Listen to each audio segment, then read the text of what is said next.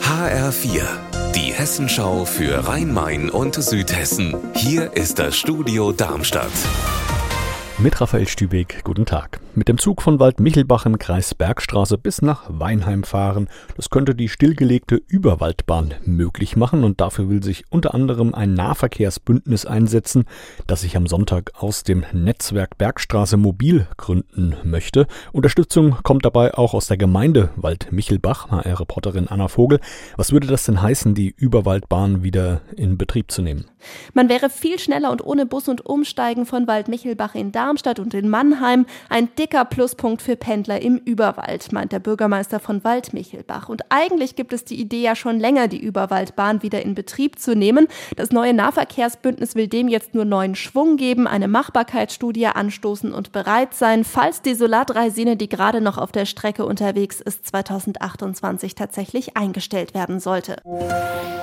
Die traditionsreiche Höchster Porzellanmanufaktur wird nach ihrer Insolvenz jetzt vom Land Hessen gerettet. Die Hochschule für Gestaltung in Offenbach soll den Betrieb weiterführen mit einem neuen Konzept. HR-Reporterin Ellen Schmidt, wie sieht der Plan für die Rettung denn aus? Erstmal musste das Land Hessen einiges an Geld in die Hand nehmen. Für Vermögenswerte der Manufaktur, also zum Beispiel für die Brennöfen oder für Markenrechte, hat das Land nach eigenen Angaben 300.000 Euro bezahlt. Zusätzlich kommen dann im Jahr nochmal 1,5 Millionen für die Hochschule für Gestaltung Gestaltung dazu. Und welche Rolle soll die höchste Porzellanmanufaktur künftig für die Offenbacher Hochschule spielen? Die Hochschule wird den Betrieb der Manufaktur komplett übernehmen. Sie will extra ein neues Institut gründen und da geht es dann eben zum einen darum, das Kulturerbe zu bewahren, also alte Arbeiten katalogisieren und aufbereiten, aber eben auch darum, neue und innovative Wege zu finden, mit dem Material Porzellan umzugehen. Der Hochschulpräsident Bernd Krake spricht da zum Beispiel von 3D-Druckern, die dann mit Porzellan drucken sollen, aber auch davon, mit KünstlerInnen aus der ganzen ganzen Welt zusammenzuarbeiten, die dann gemeinsam mit Studierenden und Lehrenden neue Designs entwickeln. Unser Wetter in Rhein-Main und Südhessen.